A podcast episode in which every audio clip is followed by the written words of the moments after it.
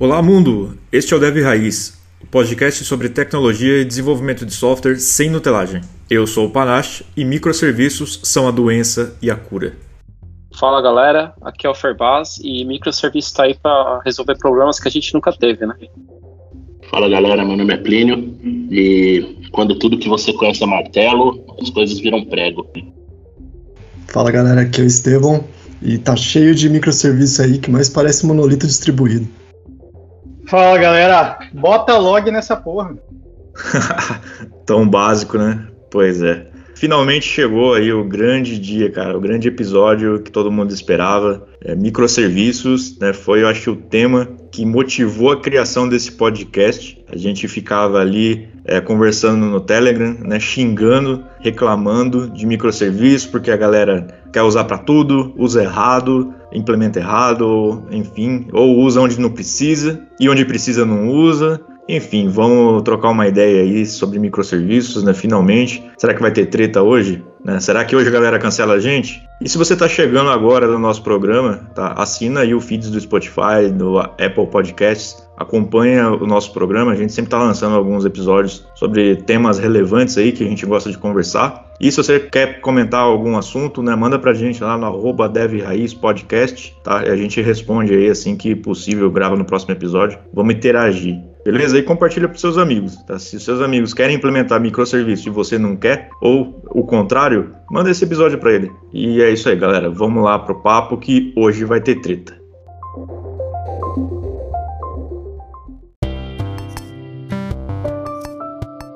Então vamos lá, galera. Microserviços, a palavra que está mais hypada no momento. Né? Todo mundo usa microserviços aí como se fosse vírgula nas frases né, tá no LinkedIn, tá nos corredores das empresas, né, tá em alta. Né? Mas será que microserviços é, é tudo isso mesmo? Né? Será que ajuda, será que atrapalha? Enfim, vamos entender primeiro como que começou essa história de microserviços, cara. De onde surgiu, de onde veio, como se alimentam, né? aquela, aquela velha história.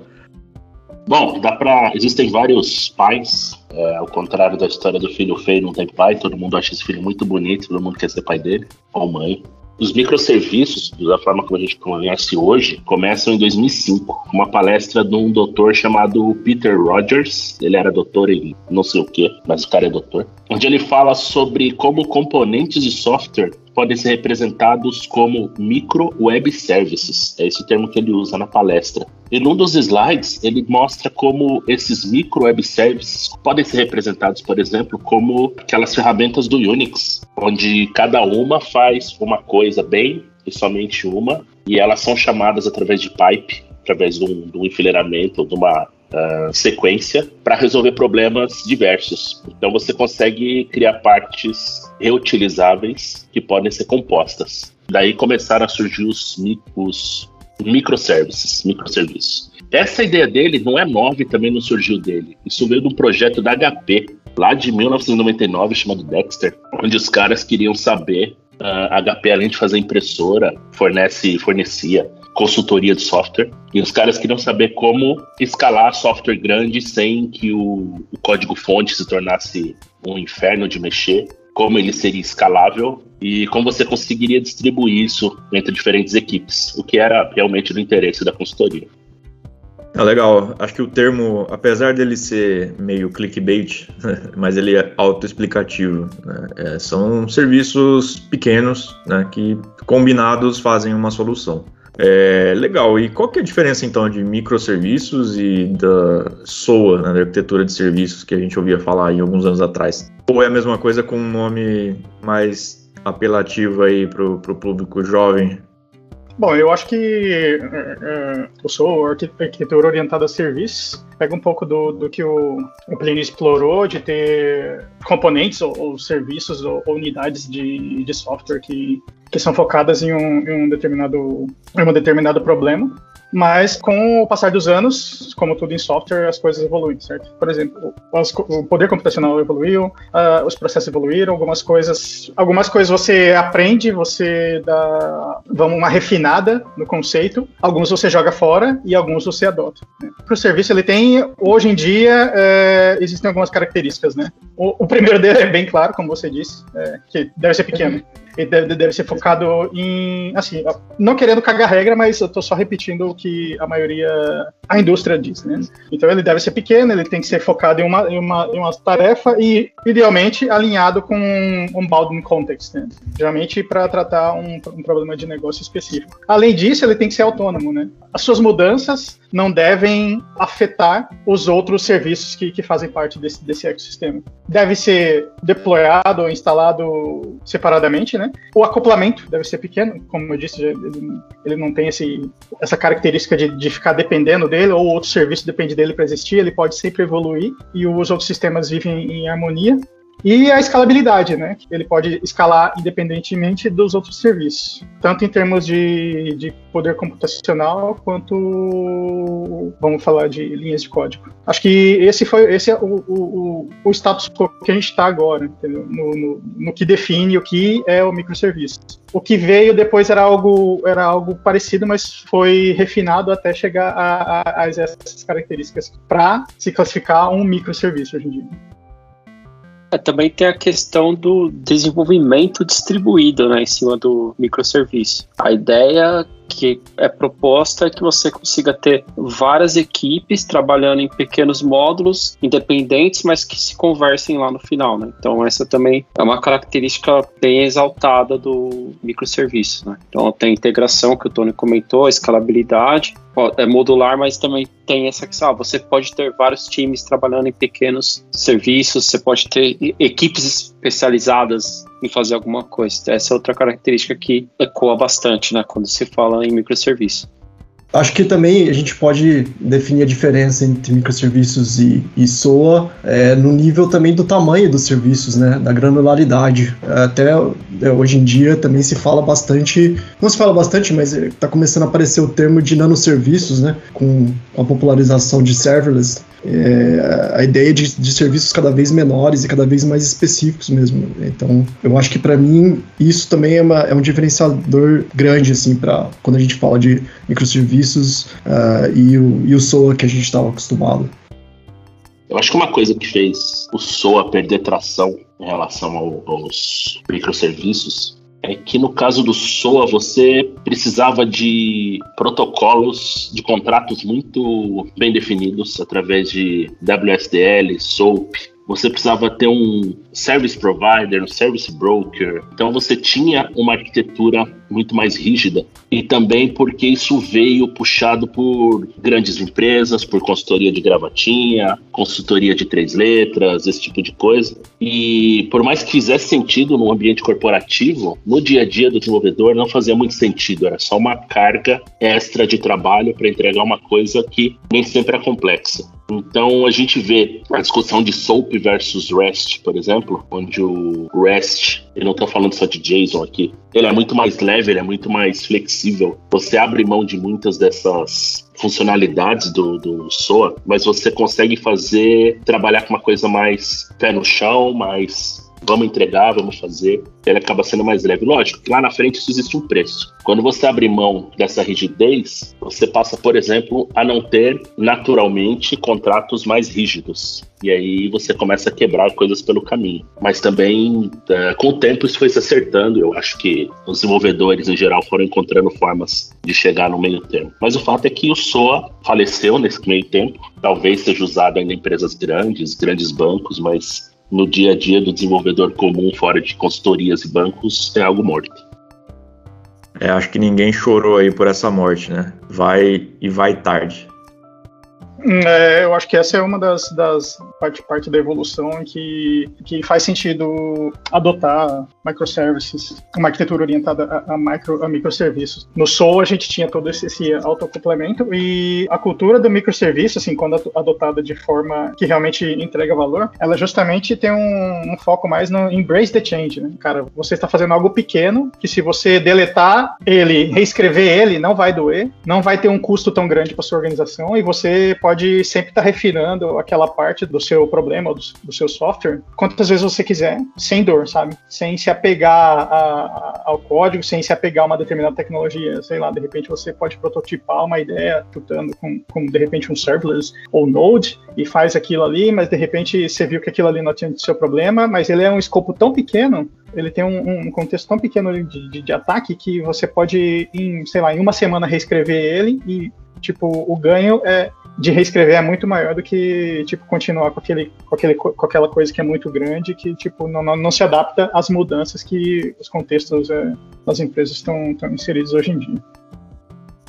Acho que essa é a grande diferença do, do de microserviço para SOA e por isso que SOA foi sepultado, né? Porque a galera não sabia direito por que estava fazendo SOA. Ah, porque tinha web services, né? Tinha lá o WSDL, o SOAP, que parecia ser uma boa ideia de ter contratos, boundaries fortes ali entre a, as interfaces e tal. Ah, vamos usar tudo agora com WSDL, porque isso vai garantir isso, aquilo e outro cara, é completamente errado, né? Enfim, foi um, um fracasso aí, um desastre. E então acho que vai tarde. Né? Com microserviços a galera meio que, vamos dizer que é uma V2, a galera já sabia um pouco melhor para onde queria chegar, né? O que, que queria resolver e como que ia resolver, tá? Então acho que foi uma evolução natural, aí, uma releitura, tá? Na minha visão acho que é unânime, né? Dois grandes pontos que microserviços resolvem e eles são usados. Tá? Eles são é, vendidos como uma grande solução para dois problemas. Né? O primeiro deles é clássica é, isolamento, escalabilidade, facilidade de alteração. Ah, vamos fazer então com microserviços aqui pequenos componentes que se conversam, que se complementam, blá blá blá. E se algum deles precisar ser escalado, a gente escala ele individualmente. E se algum deles precisar é, ser alterado, a gente altera só aquele componente, não, não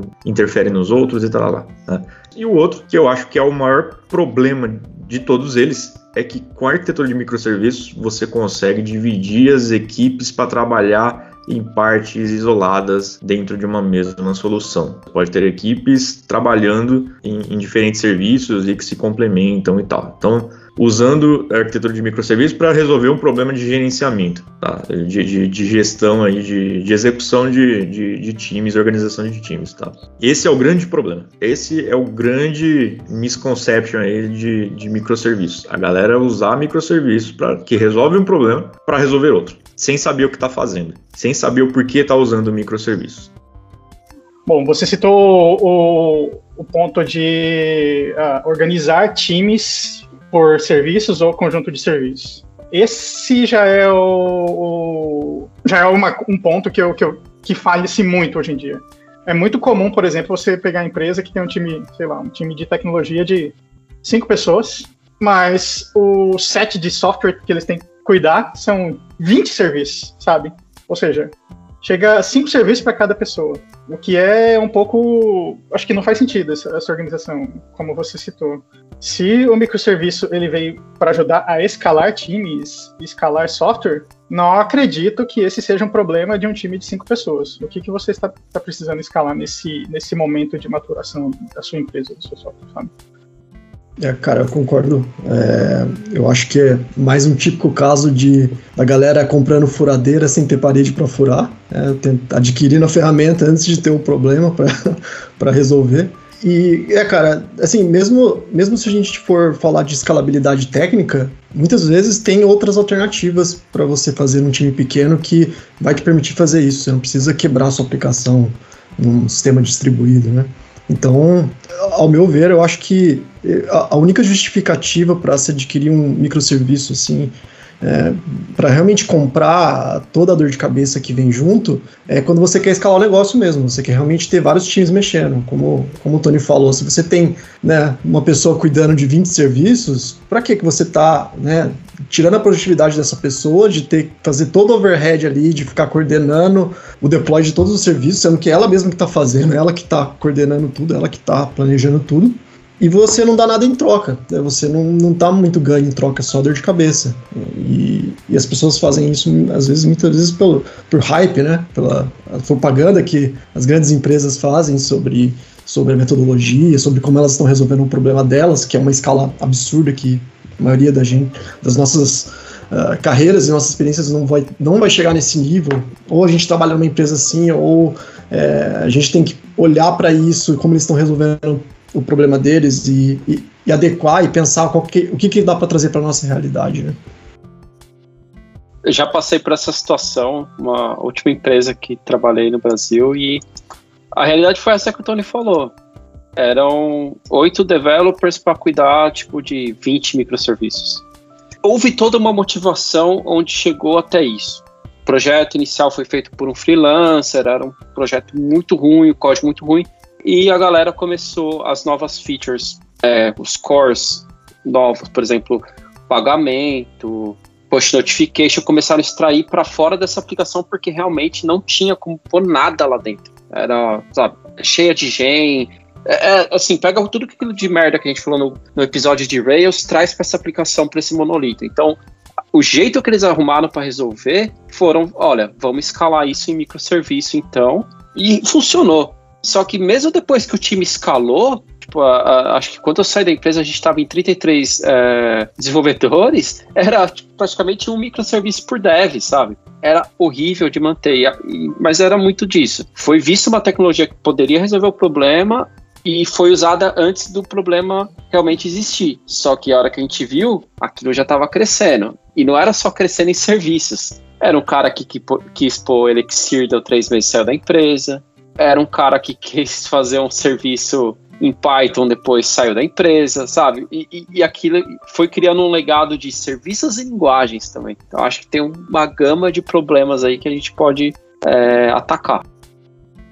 Infelizmente eu não, não vou trazer muita polêmica aqui, porque eu acho que não tem muito como discordar do que os colegas falaram. Se você pegar um livro chamado Team Topologies, que basicamente não, tem nada, nenhuma grande novidade ali. Eles dizem que a equipe deve ser formada de acordo com os problemas que você tem.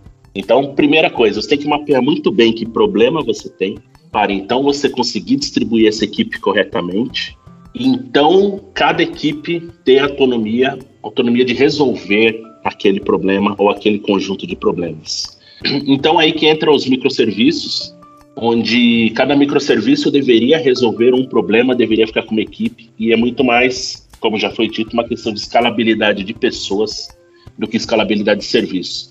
O problema é que a teoria é muito linda, é muito bonita. Você consegue formar uma equipe agora para resolver um problema. Esse problema está resolvido, você consegue redistribuir essas pessoas, ou as pessoas trocam de empresa, ou chegam pessoas novas e o sistema continua lá. Então você começa a ter aquele famoso cachorro de dois donos, você começa a ter aquela equipe onde aquele problema está resolvido, tem banda para mais problemas. Ah, vamos criar um novo serviço? Cara, bota no serviço que já tem. E aí você começa a ter, em vez de microservices, você começa a ter microlitos espalhados. Você começa a ter serviços que fazem a mesma coisa de formas diferentes e começa a virar ter redundância. E aí altera uma regra de negócio, você tem que sair mexendo, sair procurando onde tem. Como foi o caso de uma empresa que eu trabalhei também, você cria, você pega um microlito desse, que no caso estava escrito Erlang. Na verdade, aquilo virou um megalito. E ele tem um bug onde ninguém consegue encontrar qual o problema, como é que resolve aquilo, e aí passa pela brilhante cabeça de alguém de,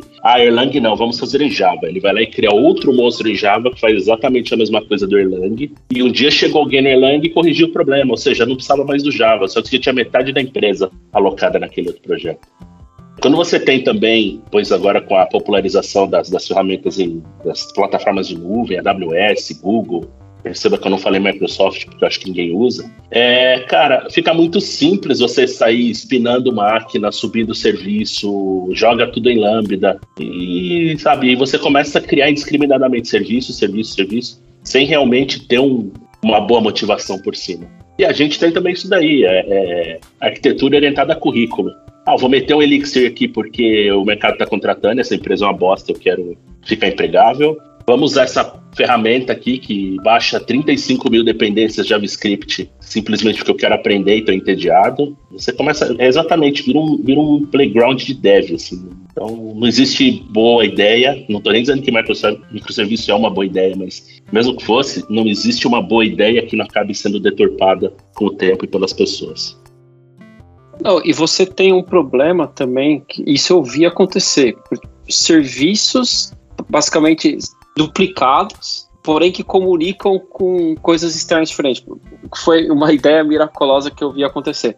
Não, a gente precisa um, integrar com o nosso meio de pagamento. Ah, ok. Mas, ó, microserviço a gente pode. Se precisar trocar o meio de pagamento, a gente cria um outro microserviço com outro. Tipo, a ideia foi. Ia trocar o meio de pagamento, colocou outro microserviço que integrava com outro meio de pagamento. E ficou rodando os dois. Eu falava, galera, pode isso, sabe? Tipo, é, você tem que fazer um serviço que seja fácil de. Cara, vamos trocar meio de pagamento. Então, a, a primeira aplicação estava escrito ruim. E eu acho que uma coisa que eu percebi muito com microserviço, como eles são, a ideia é que seja micro, né, não, não vire um microlito, é, eles são funcionalidades bem específicas às vezes, que a galera não tenha tanto apego que aquilo, aquele código tem que ser, tem que ter uma manutenção, que ele tem que ser levado para o futuro, e aí em vez de corrigir o problema como aconteceu aí com o Erlang, ah não, não dá para corrigir, faz em Java. E aí depois um cara sentou com calma ali meia hora resolveu o Erlang, sabe? Então isso é, acho que é uma coisa que acontece muito. A, a pessoas já não tem mais apego, porque criar um serviço é fácil. Criar um serviço para so, resolver um pro, pequeno problema é fácil. E aí acaba tendo esses problemas de duplicação, e é onde você vai tendo aí 12 mil serviços para os seus devs trabalharem. Acho que microserviços ele vem com essa missão aí de vamos dividir os problemas para conquistar, enfim, vamos quebrar em problemas menores, etc. E traz uma nova filosofia de como é, endereçar, organizar a resolução desses problemas, né? Isso tem aí a sua vantagem, tá? Tem só que microserviços, cara, ele, ele, herdou, ele trouxe os mesmos problemas que já existiam dentro de engenharia de software, dentro de, de desenvolvimento. Por exemplo, é, essas dependências com, com serviços. Você tem, é, você cria um serviço ali que vários outros serviços dependem da, daquele, daquele serviço, então você não pode alterar ele. Você precisa, você acaba sendo obrigado a criar um serviço novo para fazer uma coisa nova. Tem essa brecha, né, do dev preguiçoso ali da galera fala, pô, vamos pensar aqui em como resolver isso? Não, vamos criar um novo e pronto. Vamos usar a partir daqui. Depois, quem precisar gerenciar, quem precisar orquestrar isso, que se vire, né, de, de tentar entender qual é a versão aqui, qual é o o, o, serviço certo que precisa ser usado. É, eu vi isso acontecer em código, cara. Você tinha lá um método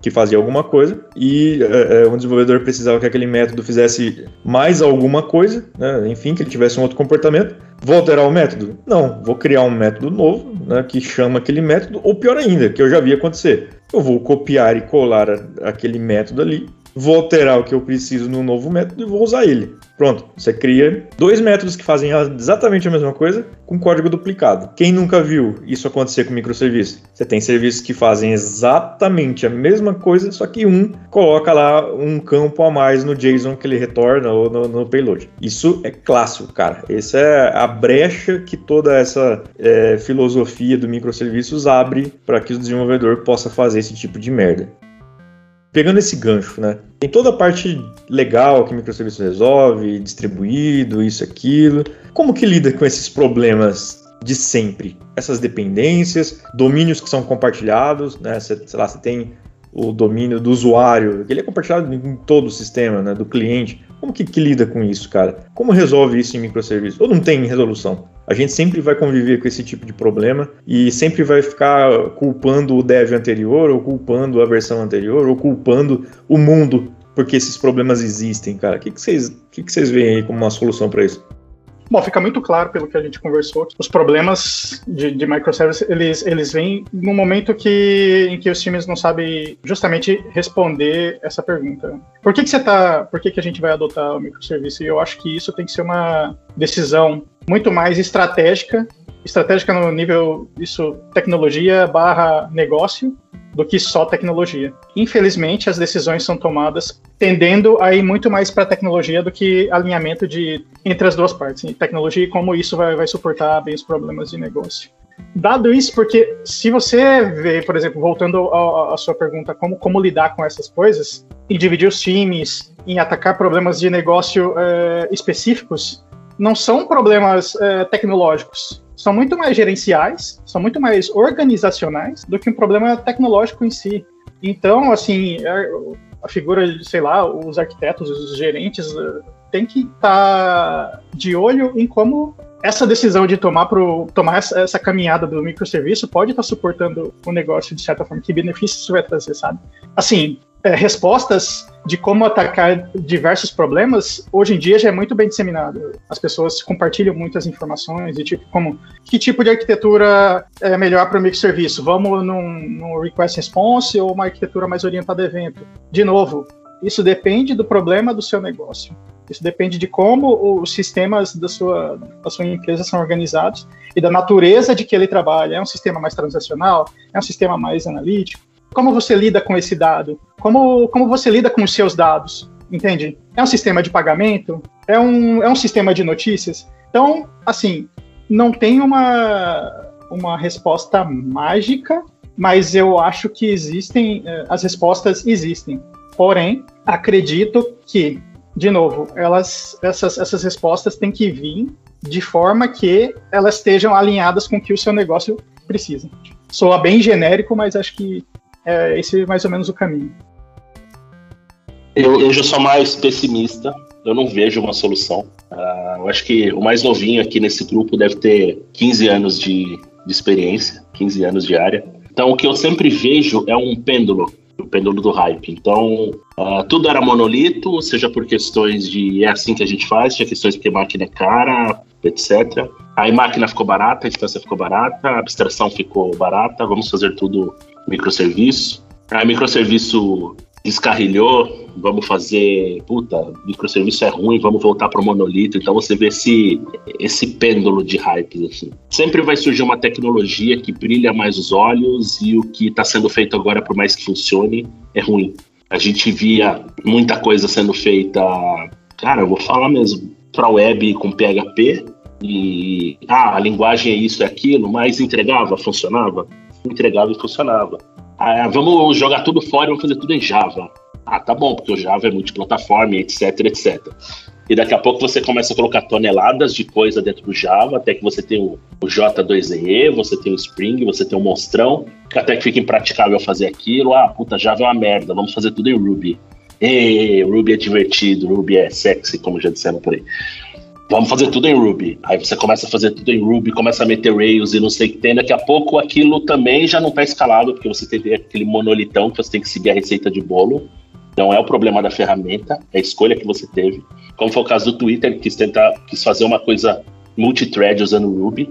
Ah, então vamos abandonar Ruby, vamos para o Scala, vamos para o Go, vamos para o Elixir, vamos para o Rust, a coisa que seja da moda, até você chegar e depois descobrir, cara, essa ferramenta também não me atende, e de repente um Ruby com Sinatra lá atrás daria e sobraria. Um Java com uma biblioteca mais simples resolveria o meu problema. Então eu não vejo uma solução. O hype do microserviço vai passar, vem outro hype no lugar, trazendo novos problemas, trazendo dinheiro para consultorias, trazendo gente surfando essa onda, gerando empregabilidade para quem estiver na, na no, no, começo do hype. E aí vem outro, vem outro, vem outro, e assim segue a nossa área. Emprego infinito. Exatamente. Cara, a propaganda é bonita, né? Você começa a falar de microserviços, como ele vai resolver. Puta, você leva isso pro gerente, pro CEO, você, não, porque olha aqui, ó, a gente consegue atacar desse jeito, pequenos serviços e a gente escala aqui. Cara, a propaganda é linda. Como a propaganda do Rails é linda. Olha aqui o blog em 15 minutos. Eu, eu acho que eu tô na mesma praia que o Plínio, cara. É bonito de se ver, mas a hora que você precisa realmente pôr a mão na massa aí, fazer as coisas escalarem, testar, cara, testar microserviço, achar um problema, fazer um end-to-end -end ali, log em microserviço é um terror. Cara, é, é sabe, é, e ninguém faz essa uh, microserviço pensando em que aquilo vai falhar, né? Como você cria coisas pequenas e, e ainda fala assim, ah, não, se isso aqui cair não tem problema, não tem aquele design with failure, sabe? Tipo, não tem isso. É, não, isso é sucesso, porque é, tudo aqui vai funcionar. E aí é onde começa a criar as bolas de neve. Eu, eu, eu, vou na mesma praia, não, não tem solução. A propaganda é linda, tá? Já, já tentei, né? Como falei, a última empresa que eu trabalhei no Brasil tinha, devem ter até hoje. acredito que não tenha mudado, até porque você tem esse problema, né? Voltar para um monolito não é tão fácil também. E vai vir outra onda, cara. Não, não sei qual vai ser.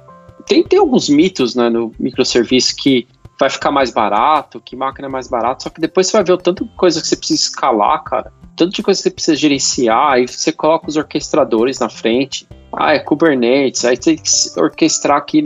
Eu, eu adoro, cara, eu adoro ler posts sobre isso, eu adoro ver os papers, a, tudo, tudo que rola em volta disso. Mas é aquele negócio, cara, é legal ver, mas acho que manter uma estrutura como essa não é algo trivial. E, mas isso eu estou dizendo no ambiente que eu trabalho, no ambiente, ambientes que eu já passei, talvez tem ambientes que se encaixem. Tem, tem empresas que se orgulham de dizer que tem milhões de microserviços rodando. Só que também você vai ver o tanto de pessoas que essa empresa tem e ainda assim continua dois microserviços por dev.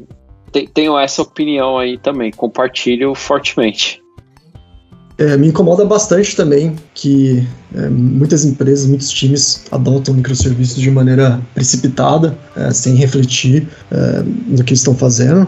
A, forma que eu vejo é assim, cara: é, ferramentas e metodologias elas acabam sendo abstrações para resolver problemas.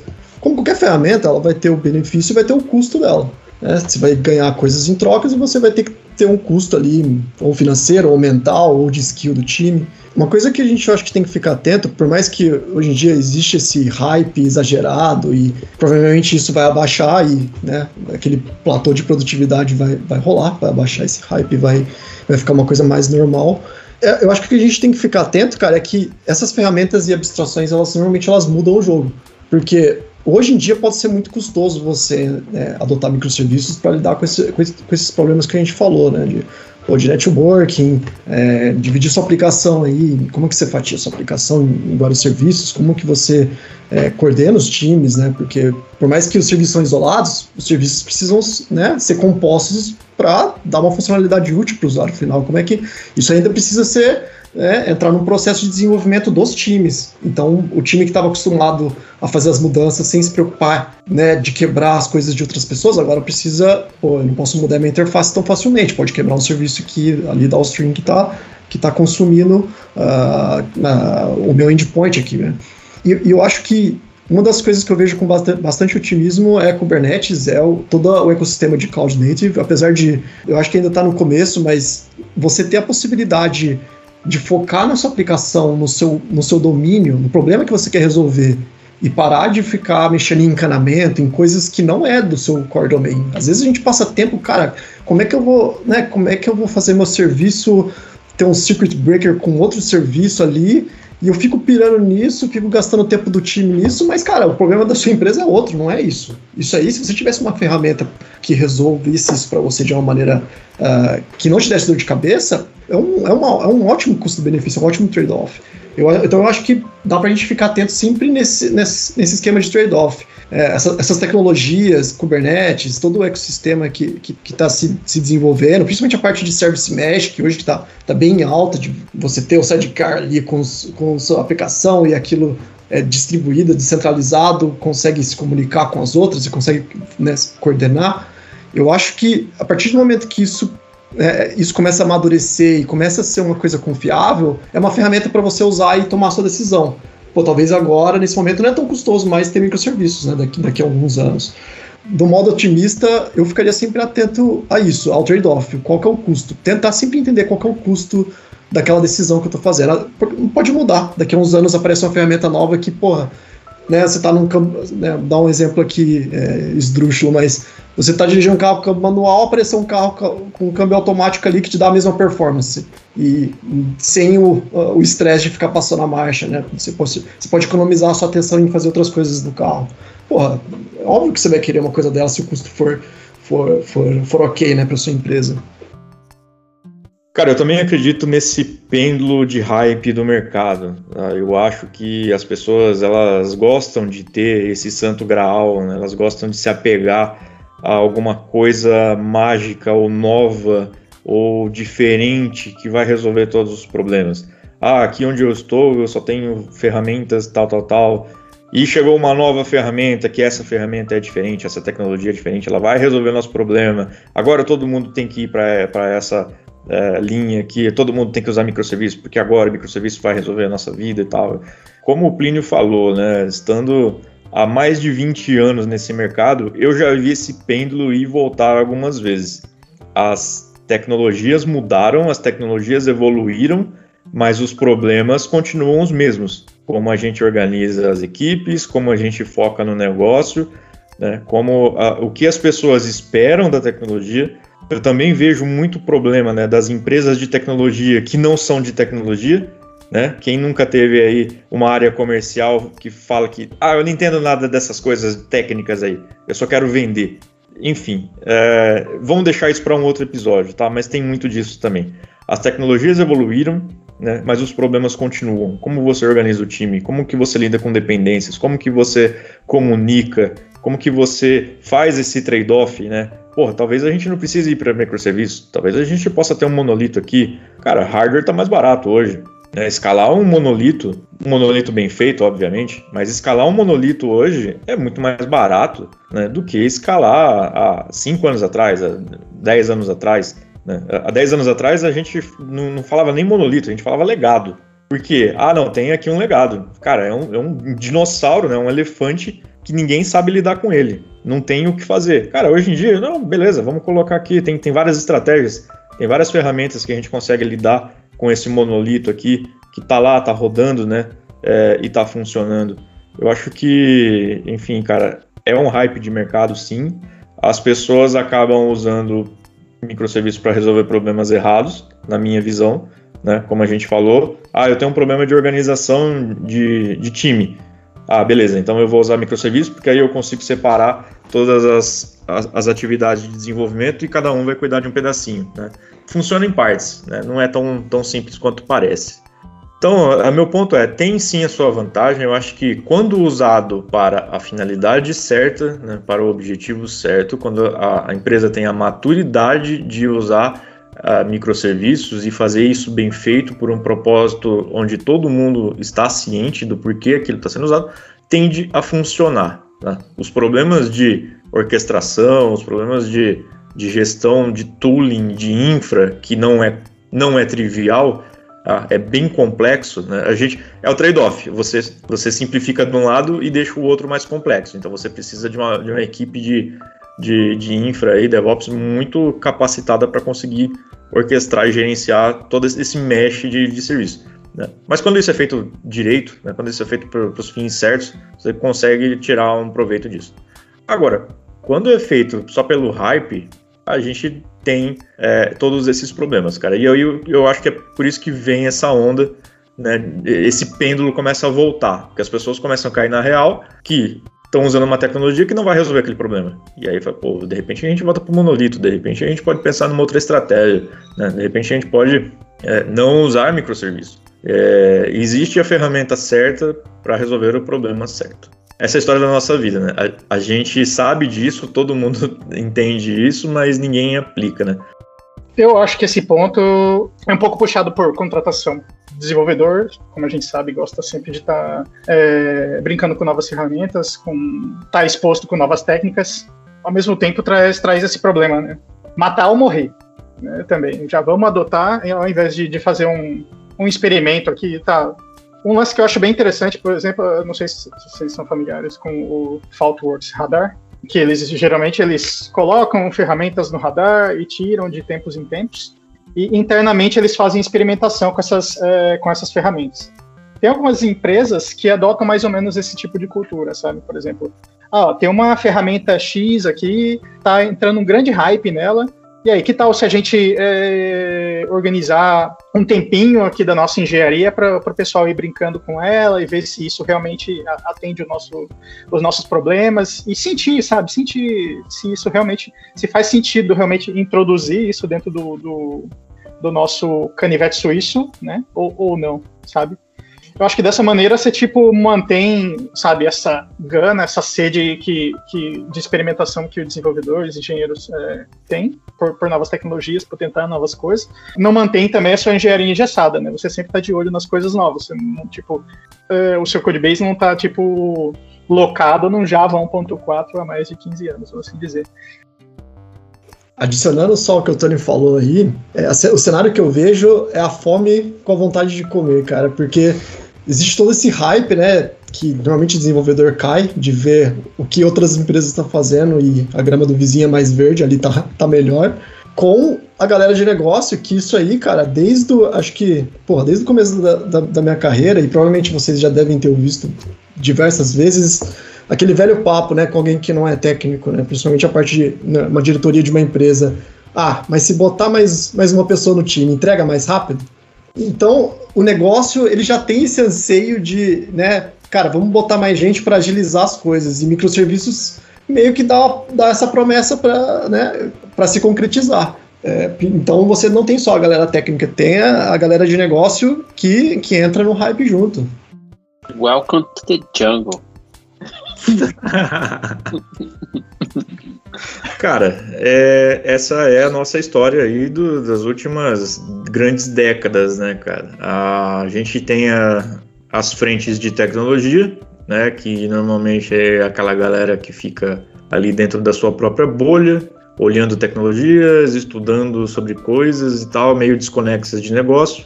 E a gente tem a galera lá dentro da sua bolha de negócio. Cara lia no, numa revista que a tecnologia da moda agora é soa. E aí acontece esse tipo de coisa, cara. É como uh, vocês disseram aí, cara. É a fome com a vontade de comer. Tem a galera que quer ser enganado e tem a galera que quer enganar. Enfim, quando os dois se encontram, sai negócio. Mas vamos lá, né? puxando um pouco para nossa realidade. A gente sabe que tem as suas vantagens, a gente sabe que é um pouco mais difícil de, de implementar e de gerenciar, né, orquestrar todos os serviços e tal. Tem a, a, os seus downsides, dependências e como resolver é, isso, aquilo, abre brechas. Mas se não for microserviços, cara, como que a gente resolve isso? Como que a gente escala time? Como que a gente escala negócio, é, equipes? Como que a gente coloca as equipes para trabalhar num grande problema sem usar microserviços? Ou como que a gente usa microserviços do jeito certo? Como fazer microserviços aí sem criar essas ciladas que todo mundo acaba caindo um dia ou outro se usar microserviços? Cara, a necessidade de se usar ou não microserviço, ela vai aparecer que, assim, tudo que a gente faz no dia a dia, não existe muito segredo, sabe? Os trabalhos mais mundanos aí, que é a realidade de grande parte dessa galera. O problema é que quem divulga essa tecnologia não é as empresas pequenas no início, né? São as empresas grandes. E aí todo mundo começa, olha, se eles fazem assim, por que não? Só que a necessidade, aquilo que a gente falou lá no começo, a necessidade nunca surgiu e você já está querendo resolver problemas que talvez você nunca tenha. Na verdade, você vai ter outros. Eu acho que a necessidade ela vai surgir tá? e, e, vai ser identificada. Ah, não é nem aquele negócio do monolith first, sabe? Não é isso. É resolver o problema first, sabe? Tipo, qual é o problema? O que, que sua aplicação tem que fazer? Qual que é o core dela? Então, vamos resolver isso aqui? Ah, beleza. Só que não está escalando. Ah, não está escalando? Vamos, por que não está escalando? Ah, tá complicado, a gente tá com 40 devs aqui numa aplicação, Codebase tá complicado, legal, como vamos resolver isso? E aí sim você começa a escalar para alguma coisa, ah, isso vai virar um microserviço, vamos, vamos quebrar essa aplicação em duas, não sei, sabe? Mas o problema é que as pessoas tentam resolver os problemas antes deles acontecerem. Não os culpo, porque eu já fui assim, e eu sei que todo mundo aqui já foi assim. Começo de carreira, nem, nem tanto começo de carreira, tá? Mas a gente queria fazer as coisas mais legais. Só que depois de um tempo a gente começa a entender que o business é tão importante quanto o que a gente está fazendo. O business depende do que a gente está fazendo para sobreviver. Então a gente tem que fazer as coisas simples, que sejam fáceis de manter, e os problemas, sim, eles vão surgir. Não importa se você está usando microserviço, monolito. Então o jeito certo é espera a necessidade aparecer ah, mas a aplicação que eu estou fazendo e pode ser que a gente receba um bilhão de requisições por minuto. Beleza. Você espera chegar nesse problema. Quando, quando você chegar em 500 milhões de requisição por minuto, você sabe que está próximo a chegar, você começa a trabalhar para resolver esse problema. Não tenta resolver esse problema agora que você tem 100 requisições por minuto, sabe? É, naquele, no endpoint específico. É, eu acho que a necessidade ela aparece. E a questão é, maturidade para saber identificar quando você vai partir para uma arquitetura diferente. Daí para frente, cara, é, não só a maturidade de quem vai tomar decisão, mas a maturidade da equipe também, porque manter tudo isso não é fácil. Se a gente for fazer, entre aspas, do jeito certo, fecha aspas, naturalmente a gente vai ter algo completamente boring, entediante porque isso também é um sinal de maturidade. Só que nós, como seres criativos que trabalham com desenvolvimento de software, com resolução de problemas, com nossos cérebros altamente diferenciados do resto dos outros mortais, não queremos fazer o feijão com arroz, não queremos fazer é, algo boring. Eu vou dar aqui dois exemplos, como eu vou citar o nome da empresa, outro, outra não, mas quando você pega a Booking, por exemplo, ou o Booking, aquela empresa holandesa de reserva de hospedagens e esse tipo de coisa, uh, eles têm adesivos lá dentro, eles tinham uma época. Um deles era Be Boring, que era o B ponto do símbolo do Booking Boring, para falar de infraestrutura, ou seja, tem que ser mais tediante e com menos surpresas possível, porque isso é maturidade. O negócio depende de uma base estável. Uh, a outra empresa é uma empresa famosona aí no mercado brasileiro, uma empresa do, da, da, área bancária, que a engenharia dela é, é respeitada e muito considerada. E tem problemas interessantíssimos para resolver, pessoas altamente capacitadas trabalhando lá, mas quando você olha a parte de engenharia, a parte de engenharia é entediante. Porque assim, o foco tem que ser na resolução dos problemas que existem e no aproveitamento das oportunidades de mercado. E não de ficar reinventando a roda. Então, os caras lá usam Kafka. Puta, Kafka é uma abstração publica nesse tópico e consome desse tópico. Morreu, sabe? Você não tem que ficar pensando, escovando. Então não se discute se vai ser um monolito, se vai ser um microserviço. Discute-se como é que eu vou resolver esse problema. E eu já peguei muitas, muitos feedbacks de desenvolvedores de lá que eles se sentem chateados ou aborrecidos de que, pô, é entediante, não é desafiador, sabe? É porque talvez a gente esteja olhando para o lado errado da coisa. A engenharia serve para resolver problemas de negócio. E não a engenharia serve para resolver problemas de tédio da própria engenharia. Então, se um dia tivermos essa consciência, uh, o que eu também não acho que vai acontecer, a gente, em termos, resolve essa parte do hype, resolve essa parte de microserviço, não microserviço. Só adicionando aí uh, o, que, o que vocês falaram, escalar a empresa em número de pessoas também é uma, é uma coisa a se, a se pensar seriamente, né? Porque hoje em dia tem esse apetite tão grande de você contratado e dado aí, você quer pegar um monte de gente, você quer só sênior e tem todo esse problema de, de procura que a gente tem. Mas também, cara, a gente tem que tentar explorar a stack que a gente tem atual no problema o máximo que dá. O time que está ali, tentar fazer ele ser o mais, mais produtivo possível antes de você considerar botar mais pessoa no, no, no barco, porque mais gente é sempre mais é mais overhead de, de todo mundo estar tá em sintonia, você tem que contratar certo, né? Você tem que acertar a mão na hora de avaliar o candidato.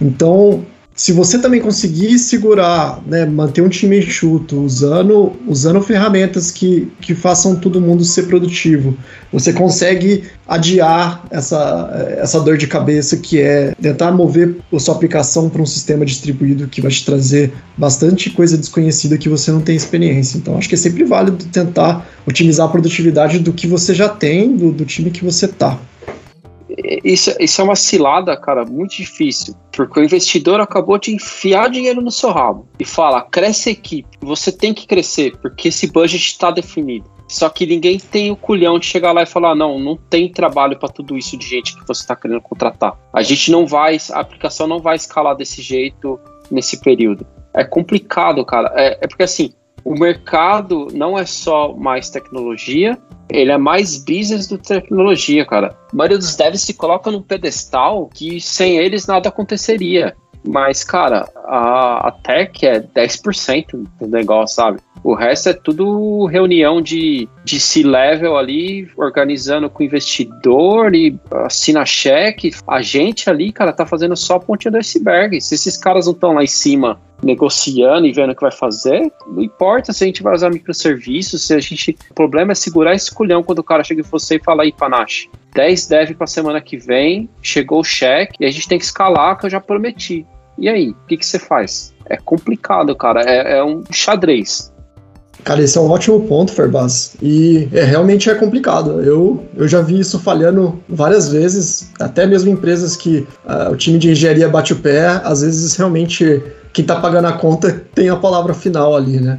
Mais uma vez, cara, a gente tá, a gente trabalha, né, para resolver problemas de negócio, como o Plínio falou. Quando alguém fala, né, um time de negócio, seja investidor, fala para escalar a empresa para X, 10X pessoas, normalmente ele quer agilidade que o negócio, né, no negócio, na adaptabilidade daquele negócio, que seu time produza mais. E obviamente que o caminho mais fácil é, cara, vamos meter mais gente para dentro. Então, eu acho que também faz parte do papel de engenharia de tentar, cara, vamos explorar outras maneiras de aumentar essa produtividade sem tentar ir direto para esse caminho. Mas eu entendo que é complicado. A gente vive um momento é, de bolha em tech que, que, que tá tudo bem exacerbado. Então, se você não escalar, é basicamente sua empresa tá, tá morrendo, né? Então, enfim, em que, em, acho que em tempos, só para finalizar, em tempos de, de exuberância, isso é normal, mas a, a hora que der o primeiro tombo do mercado, as coisas tendem a ficar um pouco mais enxutas. Mas, é, de novo, aí começa a se criar a próxima bolha. Mas é um ótimo ponto, cara, eu concordo. Não é, não é fácil, não é trivial.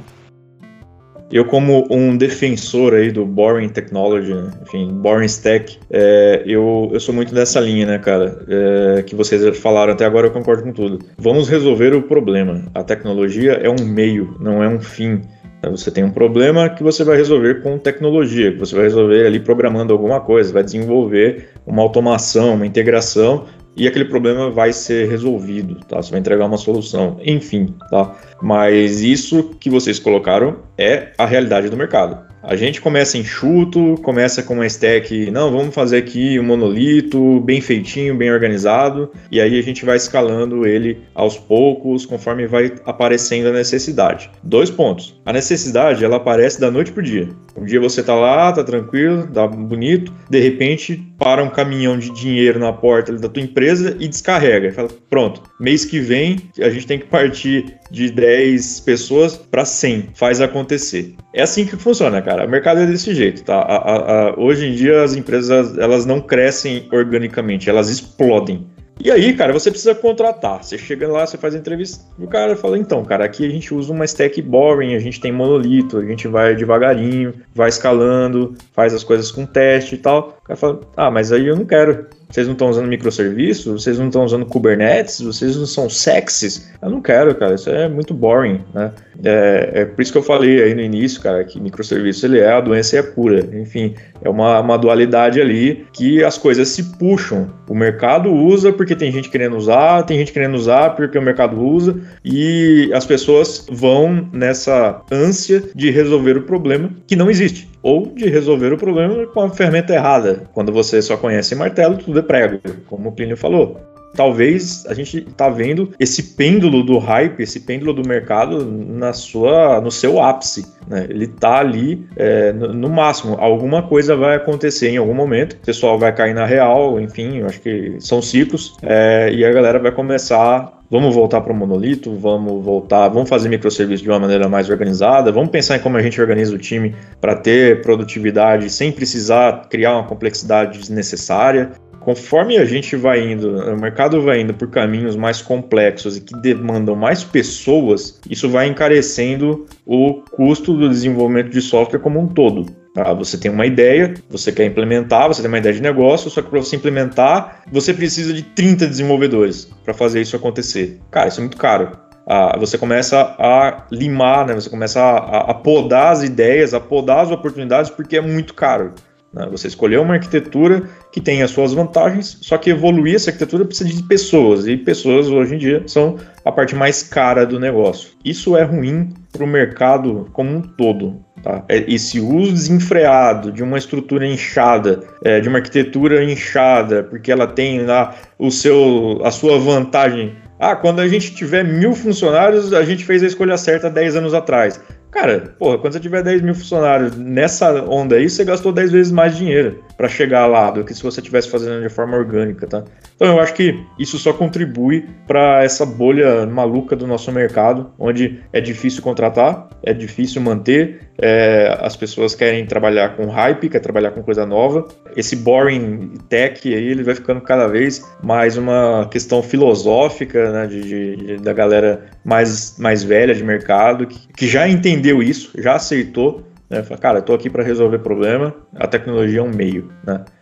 Algo que eu acredito que seja uma das motivações também que levam a tomada de decisão para a adoção de microserviços é um pouco ligado a isso que vocês disseram. Por exemplo, na hora de, de fazer o recrutamento de pessoas, não existe é, desenvolvedores Java infinito, desenvolvedores Python infinito, desenvolvedores em qualquer tecnologia infinito. A questão é que a arquitetura de microserviços, ela, a concepção, ela, você pode ter serviços diferentes em runtimes diferentes. Então, isso quer dizer que você pode ter algumas equipes com Java, algumas equipes com, com Node, e outras equipes com Python e assim por diante. Justamente, acho que é por isso que ela se vende também tão fácil para para empresas que têm é, essas características de escala, né? que querem escalar o negócio, que querem é, ir para esse, esse cenário de, de recrutamento em massa e tudo mais.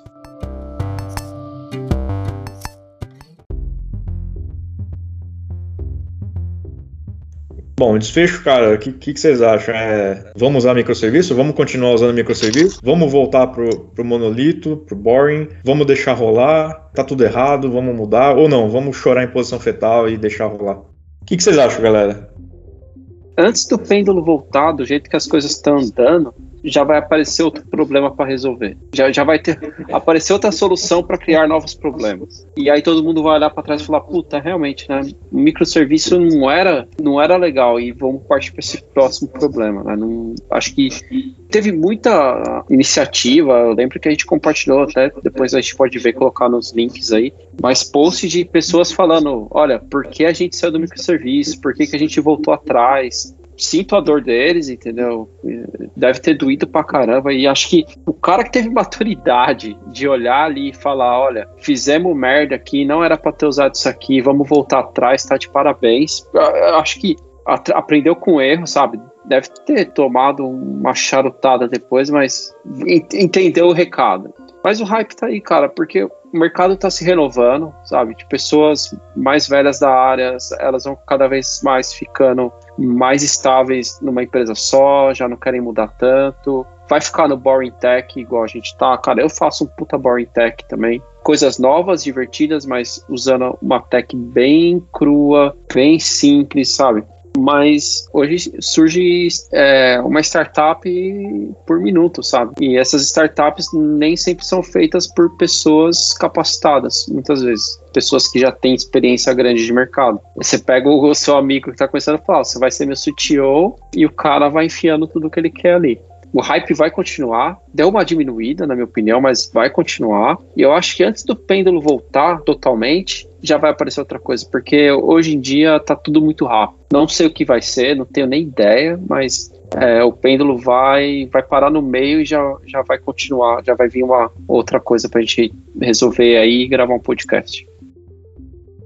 Bom, acho que enquanto existir esse tipo, sempre reagir a essas motivações, a hypes que, que vão aparecendo de tempos em tempos, essa é a tendência, não tem, acho que é outro caminho mesmo, cara. A gente sempre vai cair nessa mesma conversa que a gente, nossa, sempre com essa sensação que a gente, com essa pergunta em mente, onde que a gente se perdeu? Por que, que a gente tomou esse, essas decisões e esse, e esse caminho? Enquanto a gente não tiver um, um sabe, aquele pé atrás, não sei se a palavra correta é o pé atrás, mas acho que um pouco de, de bom senso, de, sabe, conversar mais, ouvir os, uns aos outros, ter um pouco mais de experimentação, mas não usar a sua empresa como, como laboratório, e analisar as opções que você tem, ser um pouco cético, sabe, naquilo que, que, que as soluções se vendem, e testar isso dentro, dentro de um contexto isolado para ver se aquilo realmente faz sentido. Acho que enquanto não, não, não, não, não tem um pouco dessa postura, a gente vai sempre estar nessa nessa, bola de neve aí. Sempre adotando coisa nova e sempre se perguntando, caramba, mas por que tá tudo errado? Mas por que a gente se. onde que a gente se perdeu e tudo mais?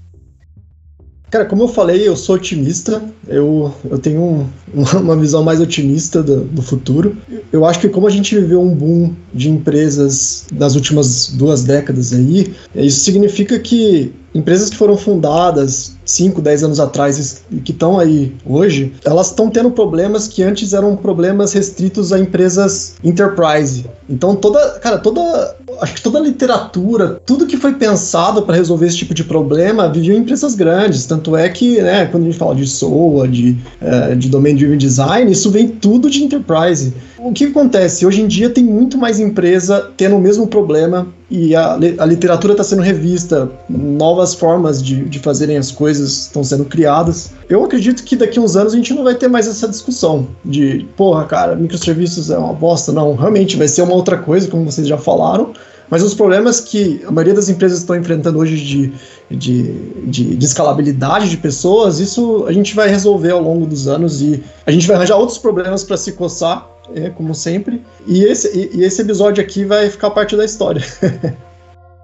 Acho que a principal pergunta que, que você, que sua empresa deve fazer é: eu preciso mesmo usar isso aqui? Eu preciso mesmo usar esse. Olha, eu voltando no assunto. Esse framework JavaScript que está todo mundo falando? Eu preciso mesmo usar microserviços num negócio que é basicamente um CRUD? Geralmente a resposta vai ser não. Mas aí entram todas as questões de negócio, de investidores que foram levantadas nesse programa. Exatamente, né, pessoal? Acho que o tempo dirá. Né? É muito fácil também, muito cômodo para a gente gravar um podcast aqui e ficar analisando o passado, né? Ah, olha aí o que aconteceu nos últimos cinco anos. Onde foi que erramos? Mas acho que o tempo dirá, cara. Ah, o fato é que algumas coisas se consolidam, né? Por exemplo, aconteceu aí com um conhecido meu perguntou qual que era um bom servidor para ele comprar e instalar no escritório dele para usar como servidor de arquivos. Falei, cara, em que caverna que você tava morando? Hoje não se faz mais isso, cara. Assina o Dropbox, assina o Google Drive aí e usa internet, cara. Não tem mais comprar servidor para usar no escritório, você tá maluco? É, enfim, existem soluções consolidadas de mercado, cara. Existem coisas assim. Como resolve esse problema aqui? Cara, resolve assim, tá? Eu acho que microserviços ele ainda tá numa zona cinzenta de como resolve esse problema? Ah, tem microserviços, tem monolito, tem não sei o que, tem a solução blá blá blá. Cara, a galera, o hype, né, aquela a, a força aí de, de, querer usar algo novo leva a galera a usar microserviço, ah, porque funcionou lá no Netflix, vai funcionar com a gente, funcionou lá no Uber, é, enfim, a gente sabe, a gente até falou sobre isso em alguns episódios anteriores, tá? Ah, mas hoje, cara, na minha visão, ainda é tudo muito cinzento. Eu, eu vejo, eu concordo com tudo que foi falado aqui. Existe uma precipitação, existe um hype. Enfim, funciona para alguns, não funciona para os outros. E se funciona, tem prazo de validade. Vai funcionar durante um tempo. Daqui a pouco vai aparecer um outro problema que o microserviço não vai resolver, ou talvez o microserviço trouxe um, um, efeito colateral que vai ter que ser resolvido com a outra coisa. Enfim, vamos ver e aí a gente grava um novo podcast quando isso acontecer. Enfim, não vai faltar material. Mas é isso, galera. É, enfim, vamos encerrando por aqui. Eu acho que esse assunto a gente pode render talvez uma parte 2. Será que vocês querem? Manda aí no arroba lá no Twitter. Se vocês acharem interessante ou quer que a gente detalhe um tema, né, aprofunde um tema específico, manda lá, a gente grava um novo podcast ou de repente a gente grava um só para sair treta. Porque esse aqui foi muito de boa. Enfim, eu queria que tivesse mais treta. Mas a galera aqui tá todo mundo velho, né? Todo mundo, enfim, só quer ser feliz, não quer ter razão. Então, cara, vamos Vamos pegar um assunto mais polêmico aí da próxima vez para sair treta de verdade. Se você quiser sugerir algum assunto pra gente, manda lá no arroba Podcast no Twitter. E é isso, galera. Até o próximo episódio. Valeu, pessoal. Obrigado. Falou, valeu. Falou, um abração.